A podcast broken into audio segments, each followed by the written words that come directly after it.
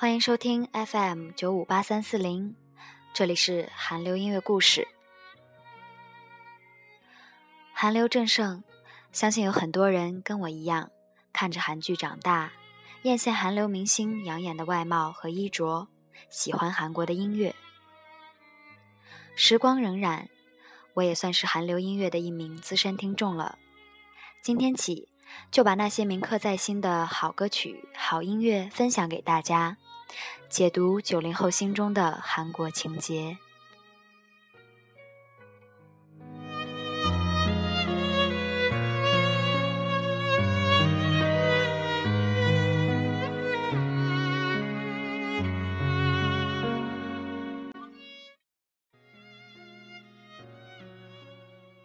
第一个故事要从《冬季恋歌》讲起，因为这是我看过的第一部韩剧。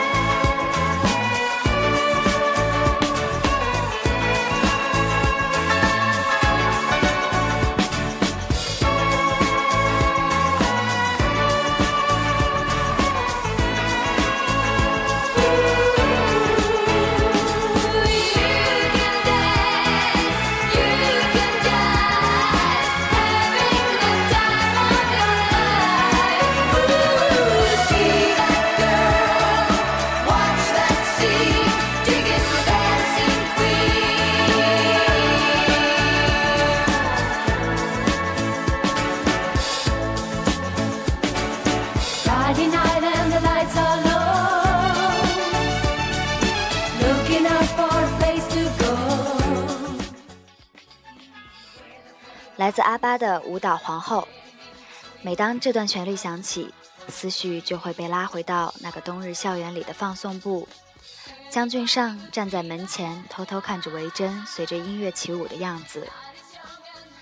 这首歌给我的印象太过深刻，以至于提到这部剧的 OST，最先想起的便是这首英文歌。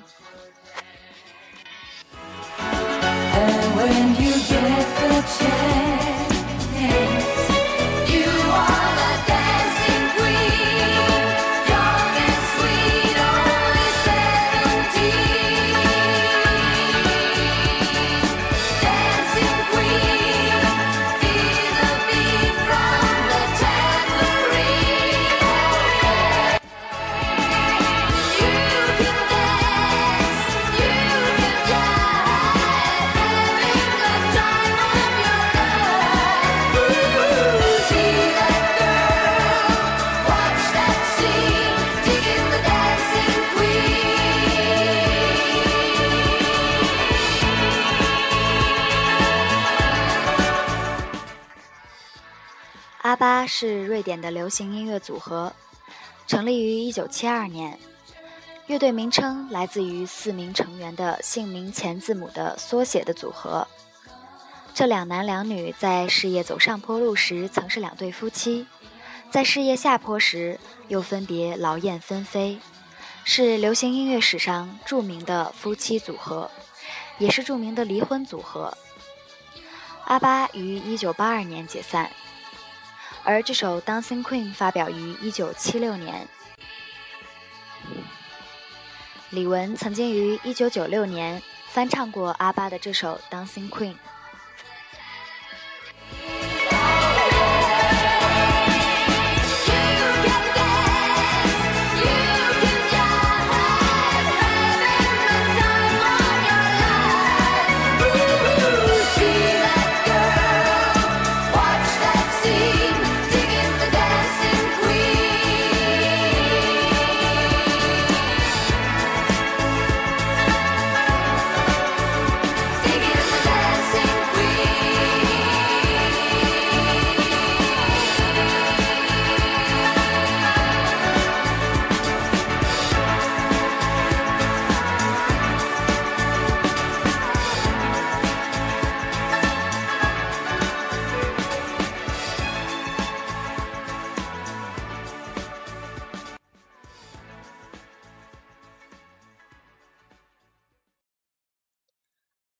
恋歌》是我的启蒙韩剧，它很大程度上定位了我的韩剧审美，包括歌曲、剧情以及两位色艺俱佳、永远无法复制的男女主角裴勇俊和崔智友。整个青春回忆里，满满都是他们高中时期雪一样浪漫纯洁的爱情。公交车上的第一次邂逅，湖畔边的逃课。以及初雪时的第一次约会，还有那个出其不意的吻。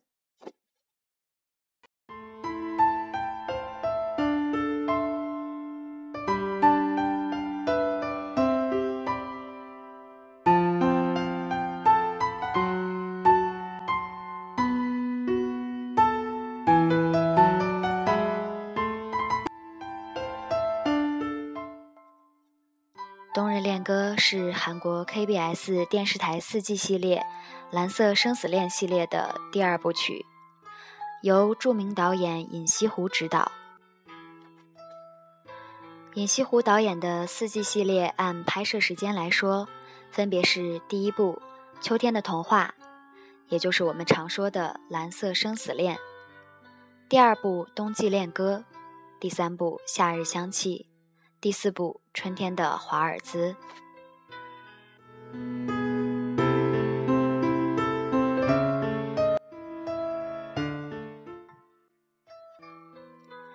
尹锡湖从未跟风韩剧的爱情轻喜剧路线，他的作品都主打爱情的唯美浪漫，甚至是凄美的风格。他的作品在中国和日本出奇的深入人心。我觉得是因为中国的观众对于喜剧比韩国人先一步产生了审美疲劳。因为如果说喜剧的话，《还珠格格》早在九八年就出来了呀。所以我觉得真正能在亚洲刮起寒风的，还是需要尹锡湖这样的唯美之作。轻喜剧对于亚洲的观众来说，并非主流。《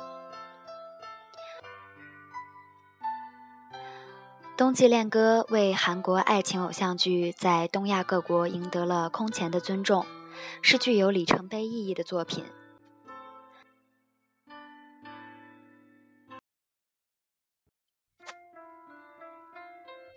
这是一部典型的文艺爱情戏，导演希望传达的东西有很多，给观众更多的是感动，而不是催泪。该剧节奏舒缓。有着梦境般的情节架构，专注于情感本身，男女主角的生死恋情以及男主角的身世构成了全剧的主线以及主要悬念。虽无真实可言，更经不起推敲，却如美梦般令人不愿醒来。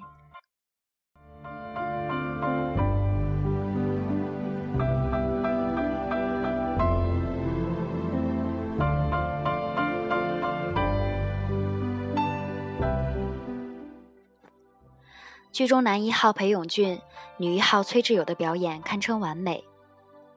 勇俊已经将俊上的优雅塑造到了极致，自然从容，耐人寻味，容颜举止中散发着款款深情。维真的活泼明亮，还有对感情的那份执着，同样被挚友传达的分毫不差。二人的对手戏更是颇具看点，是荧幕情侣的典范。此外，该剧在服饰和外景方面非常值得称道。冬装，以往偶像剧尽量回避的着装，借助男女主人公俊秀高挑的身材，居然也千变万化，情趣盎然。尤其是永俊颈间那风情万种的围巾，更成了被广为模仿的经典服饰。俊上与维珍牵手走过的水山林荫道，骑单车踏过的白桦林。踩着初雪追逐嬉闹的南怡岛湖畔，还有那转得盆满钵满的龙平滑雪场，这些景点都成了冬迷们的朝圣地。尽管画面不再像《蓝色生死恋》那样雾化朦胧，但是色彩与光线的完美搭配，同样达成了该剧梦境般的视效。轻灵的钢琴与吉他伴奏穿插游走，饱含深情的韩式爱情歌曲适时出击。所有这一切成就了经典的冬季恋歌。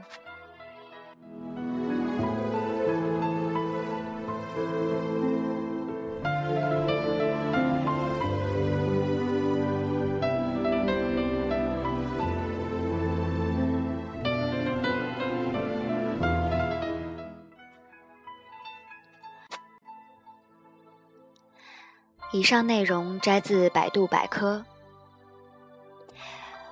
嗯，关于节目内容，我的希望是有更多自己总结的东西在里面。由于时间比较紧张，呃，今天摘了很大一段别人总结的东西。嗯，今后我会用更充足的时间来准备的。其实，这个第一期节目诞生的真的很不容易。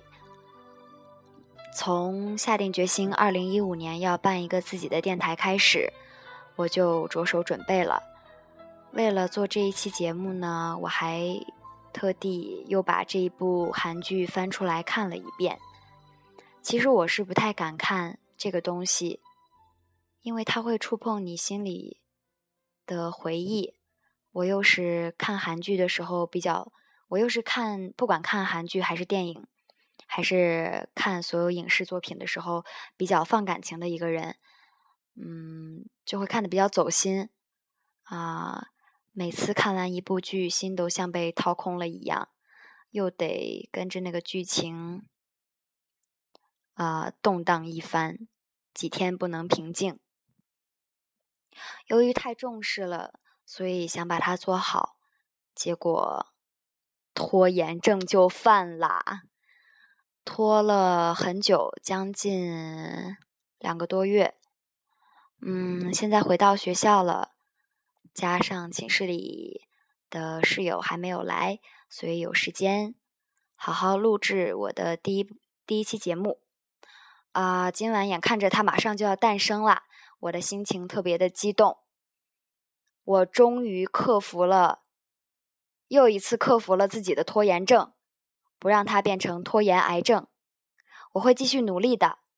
今后我会把我喜欢的、欣赏的好音乐。嗯，分享给大家，还有它背后的故事。嗯，这是这是我电台的第一个节目。如果有人听了我的电台，我在这里衷心的感谢你，你就是我走下去的力量。谢谢。这里是 FM 九五八三四零韩流音乐故事。